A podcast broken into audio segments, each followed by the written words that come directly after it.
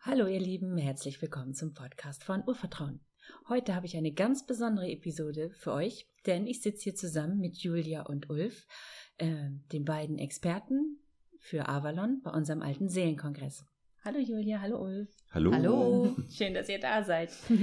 ja, fangen wir gleich an. Meine erste Frage ist, ähm, Avalon, wie ihr zu Avalon gekommen seid. Also es ist ja nicht unbedingt selbstverständlich, dass wir mit Avalon groß werden und ähm, dass wir so wissen, dass das die Avalon-Energie ist. Also wie seid ihr auf Avalon gekommen? Bei mir war das vor ungefähr drei oder vier Jahren. Das war so die Zeit, als ich mich das erste Mal mit Drachen beschäftigt habe. Die sind da irgendwie zu mir gekommen und ich habe dann einfach mal gegoogelt und ich wusste, ich wollte irgendwo eine besondere Reise machen. Ich hatte noch keine Ahnung was und wohin und habe dann im Internet eine Reise nach Avalon gefunden. Avalon, eine Stadt in Südengland mit Namen Glastonbury. Ich habe mir diese Reise durchgelesen, ich habe Gänsehaut bekommen, ich hatte Tränen in den Augen und ich wusste, da muss ich hin. Und das war so mein erstes Mal, als ich damit in Berührung kam. Vorher war es für mich einfach nur ein Begriff, mit dem ich nicht viel anfangen konnte. Ich habe auch nicht mal das Buch gelesen. Ähm, und als ich dann diese Reise gemacht habe und dort ankam, war das für mich wie ein Nachhausekommen. Es war so ein unglaubliches Erlebnis, so eine Rückverbindung mit irgendwas, von dem ich wusste, das hat ganz viel mit mir zu tun.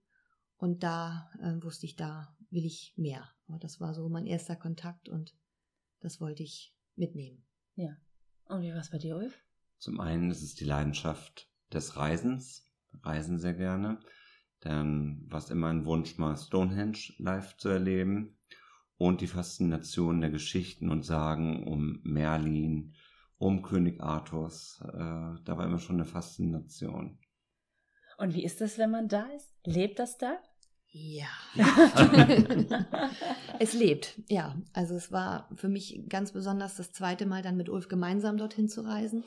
Und wir hatten beide von Anfang an das Gefühl, dass auch uns ganz viel auch gemeinsam mit diesem Ort verbindet. Es kamen dann auch wirklich alte, alte Erinnerungen hoch. Also wenn man sich mit diesem Ort verbindet, mit den Energien verbindet, die, die Erinnerung aus dem, aus dem Zellgedächtnis, aus dem Unterbewusstsein, es kommt wirklich alles wieder hoch, wenn man sich dafür äh, interessiert. Und da anzukommen, ist wirklich wie, wie ein Stück weit nach Hause zu kommen.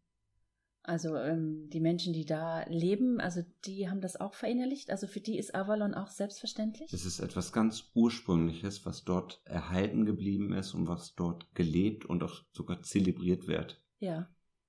Also ist man, wenn man dahin kommt mit seinen Avalon-Gefühlen normal, also wenn man hier ist, ist es doch wahrscheinlich noch eher außergewöhnlich, ja, oder? Ja, also wenn man jetzt hier ein, ein Ritual abhält oder einen Baum umarmt, dann muss man ja immer gucken, so, hm, traue ich mich das jetzt oder guckt da jemand blöd? Da ist es normal. Ja. Da ist es einfach, da ist das, was wir hier uns so mühsam erarbeiten, ist da wirklich gelebte Realität und ein, ein unglaubliches, herzliches Miteinander. Also du kommst da an und du gehörst dazu und du hast das Gefühl, du, du triffst äh, alte Seelen, du triffst bekannte Menschen dort, Menschen, die du noch nie gesehen hast, triffst du an einem Ort, man schaut sich in die Augen und umarmt sich. Also es, es, es klingt abgefahren, aber es ist so. Es ja. ist wie eine große Gemeinschaft, die, die miteinander verbunden sind. Ähm, kann ich mir das so vorstellen, wie, dass man auch so ein Gefühl hat, dass man so sein darf, wie man ist? Ja, absolut. Also, weil das ist ja auch so eine Sehnsucht, oder? Also, ich finde manchmal, wenn man so rausgeht in die Gesellschaft, hat man manchmal das Gefühl, man muss so Masken aufsetzen, ja. damit man passt. Und da ist es doch mehr so ein einfach sein dürfen. Ja. Und ja. es wird niemand bewertet, es wird niemand komisch angeguckt. Und es, es ist einfach eine, ja, ein, ein Leben von den Dingen, die dort, die dort präsent sind. Und für den, der eine fühlt sich vielleicht mehr zu den, zu den Drachen hingezogen, für den anderen sind es die Einhörner, die Feen, die Naturwesen. Also jeder hat so seins, was ihn anzieht, aber es ist dort eben alles willkommen. Und so diese Natur, diese Kraftplätze in der Natur, die auch, egal, auch je nach Jahreszeit ihren eigenen Charme haben. Es wird da also wirklich noch diese, diese Verbundenheit gelebt. Und wie macht ihr das? Also ich, wenn man dann zurückkehrt, also wie könnt ihr das halten im Alltag? Oder? Genau, es ist eine Reise dorthin, aber es ist vielmehr eine Reise nach innen. Mhm. Hm? Also ich entdecke für mich, oh ja, ich wusste, da ist eine Sehnsucht, da ist noch viel, viel mehr und diese Sehnsucht wird immer mehr gestillt. Ja. Ich komme immer mehr bei mir an und wir dürfen uns erinnern. Ja. Und mir ging es auch schon so, dass ich beim ersten Mal, bei den ersten Malen wirklich sehr traurig war, also wirklich auch geweint habe auf dem Weg zurück und das Gefühl hatte, so ich muss wieder was zurücklassen. Aber dadurch, dass es immer präsenter wird und wir halt auch das Glück haben, dass wir mit Menschen und Klienten arbeiten, die, die sich auch auf den Weg nach innen machen, haben wir immer mehr von diesen Anteilen, ähm, die, die, sich, die sich wieder sozusagen äh, zeigen dürfen. Also auch in der Arbeit mit Menschen kommt wieder dieser Archetyp, diese Archetypen nach oben, so dieses weibliche, dieses, diese Priesterin, Ulf wird bestimmt noch was zu dem männlichen Teil sagen, aber es geht so darum, dass diese, diese Energien, diese Anteile von uns, wie Ulf sagte, das sind ja Puzzleteile von uns, die wollen halt auch wieder hier im Alltag gelebt werden. Also die klopfen ja eigentlich tatsächlich auch schon von innen an bei ja, vielen, oder? Ja, ganz also genau. finde ich auch. Ich merke das auch, dass immer mehr Leute und ich selber merke es bei mir auch, mal sagen, da ist noch so viel mehr in mir, also so viel Magie auch Ja. und so viel Kraft auch, was dringend wieder gelebt werden möchte, ne? Avalon ist für mich der magische Ort schlechthin. Ja. Und diese Magie können wir hier mitten, wieder mitnehmen und hier leben. Darum geht es. Und wie macht ihr das? Also im Alltag, also feiert ihr die Feste oder habt ihr einen Altar oder wie sieht das aus? Also für mich war es so, dass ich mich dann in den letzten, ich ja, letztes Jahr habe ich mich entschlossen, dort eine Priesterin-Ausbildung zu machen, Priestess of Avalon. Und da geht es wirklich darum, sich wieder mit den, mit den Ritualen zu verbinden, sich mit den Jahreskreisfesten auseinanderzusetzen, zu schauen, welche Göttin mit welchen Aspekten ist jetzt für mich wichtig, ist jetzt für mich dran.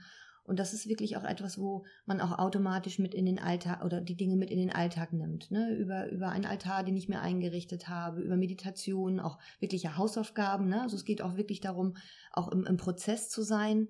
Sind zwar auch immer mal äh, Wochenenden vor Ort dort natürlich, um sich mit den Plätzen dort zu verbinden, aber in erster Linie geht es auch darum, dieses göttlich-weibliche oder das Göttliche auch zu Hause zu erkennen. Also auch Mhm. wirklich in der Begegnung mit dem, mit dem, mit dem, mit dem Baum vor Ort oder, oder die, die Plätze vor Ort.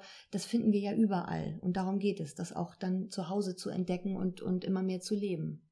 Es ist doch eigentlich sowieso, ne, dass wir ähm, eigentlich die Magie im Alltag dann auch finden, oder? Ja. Dass es nicht immer herausragende Feste braucht, sondern es ist so ein Sein Ja. ewig, oder? Ja. Ja.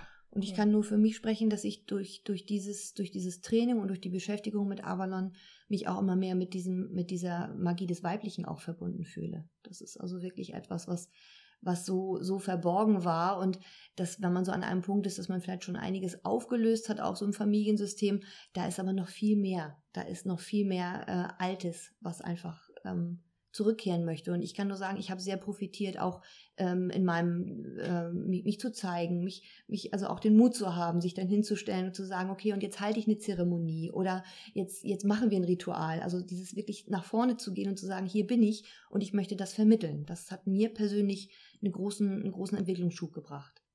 Was ich in dem Aspekt jetzt ganz spannend finde, und das würde ich von Ulf gerne mal wissen, also weil ähm, es ist, ich habe immer das Gefühl, Frauen machen sich sehr auf dem Weg, um ihr Urweibliches wieder zu ergreifen. Und ähm, ich habe so das Gefühl, bei den Männern ist es auch Zeit, oder? Frauen machen sich auf den Weg, ja. Und ähm, wir Männer machen uns auch auf den Weg. Ja, das ist ne? schön. Wir haben vielleicht noch ein bisschen geschlafen und pennen ein Stück weit noch, wenn ich das nur so direkt sagen darf. Ähm, aber Avalon zeigt uns, es geht auf Augenhöhe und wir können uns mit den Archetypen der Männlichkeit wieder verbinden. Mit dem König in uns, mit dem Krieger, Magier und Liebhaber. Auch der Priester ist dort ein sehr präsenter Archetyp, den ich für mich immer mehr lebe und ich weiß, da geht noch viel, viel mehr, was sich aber auch in der Arbeit dann zeigt und da schlage ich den Bogen nochmal. Es geht darum, das jetzt hier auch wieder zu leben. ne? Wir müssen nicht vor Ort sein, um das wieder leben zu können. Es zeigt sich im Bewusstseinscoaching, es zeigt sich in der Quantenheilung, wo es eigene Frequenzen gibt, wo ganz viel Arbeit mit den Archetypen ist. Und dann hört dieses Patriarchat wirklich auf. Diese alten Verletzungen können sich endlich lösen und wir können endlich uns wieder auf Augenhöhe begegnen. Ja, das hört sich so ein bisschen so an, wie wir können aufhören, Mann und Frau zu spielen, sondern wirklich sein. Ja, oder? ja. das hast So, du ist gesagt. So eine Sehnsucht, glaube ich auch, oder? Genau. Also ich fühle mich ganz hingezogen gerade. Und wir finden es dort auch wieder. Ne? Also Ja. in Avalon gibt es eben auch diese, diese Plätze, wo, wo immer wieder dieses weibliche, männliche, die, die Natur an sich im, im Ausgleich sein will. Ne? Es Ja. will sich ausgleichen, es will auf Augenhöhe sein. Also da ist nichts besser oder schlechter, sondern es geht um wirkliche Augenhöhe, um Begegnung. Und ist es so, das würde mich jetzt noch mal kurz interessieren, nimmt man die Natur und alles, was in ihr lebt, anders wahr? Ja. Das ist, der Nebel löst sich, der Schleier hebt sich und es ist, als wenn zwei Welten ineinander übergehen, was sich auch wunderbar in dem Symbol von Avalon zeigt, wo diese zwei Welten ineinander übergehen und ähm, sich das in der Mitte trifft. Auch von der Wahrnehmung. Die Wahrnehmung wird feiner. Es gibt viele Menschen, die dort vor Ort äh, die Luftdrachen fliegen sehen. Es wird viel, viel feiner von der Wahrnehmung. Das ist ein ich glaube, magisches Erlebnis. Ja, also ich, das hört sich so an und ich glaube eben auch, manchmal hat man das Gefühl, die Welt ist so farblos. Und ich glaube, je weiter du eintauchst, desto mehr Farbe kommt ja. hinein. Ja. Also so fühlt Ja. sich das an. Ja. Dann würde mich ja jetzt noch interessieren, was erwartet die Leute, die beim Alten Seelenkongress euren Avalon-Vortrag besuchen? Immer mehr eintauchen in die Avalon-Energie. Hm, Wir haben eine tiefe Sehnsucht und gerade alte Seelen, Ja, äh, da, da ist noch mehr. Und wir können in dieser Avalon-Energie dort eintauchen und es wiederentdecken. Es ist nicht verloren gegangen. Und wir laden wirklich ein dazu, verbindet euch mit Avalon.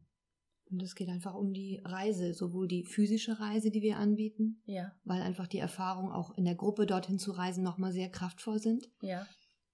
Und es geht aber auch um die, um die innere Reise, also da Kontakt aufzunehmen und einfach zu schauen, welche Puzzleteile meiner selbst, meiner Seele sind da noch, die auf mich warten, die ich zurückholen möchte, um mich wirklich wieder mit meiner Kraft, mit meiner Macht, mit meiner Magie zu verbinden.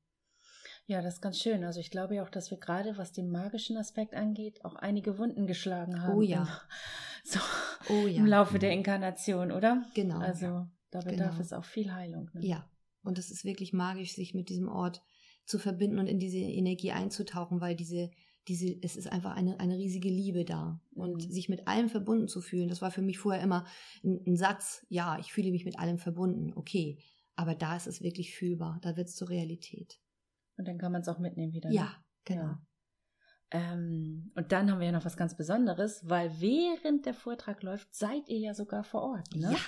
Also wir werden dann ja auch gemeinsam eine ganz tolle Meditation zu Beltane machen, die ihr Mhm. leitet. Ja, Und da freue ich mich auch schon sehr drauf. ja, das wird toll. So können wir alle mitnehmen. Nicht nur Ja. die zwölf physisch, sondern alle, die dabei sein mögen. Und das ist, wird toll. Ja, also ihr hört, ihr Lieben, seid unbedingt mit dabei, wenn ihr wirklich mal ein richtig tolles Beltane-Fest feiern wollt. Dann macht mit uns gemeinsam die Reise und verbindet euch wieder mit Avalon. Wir freuen uns. Ja. Bis dann. Tschüss.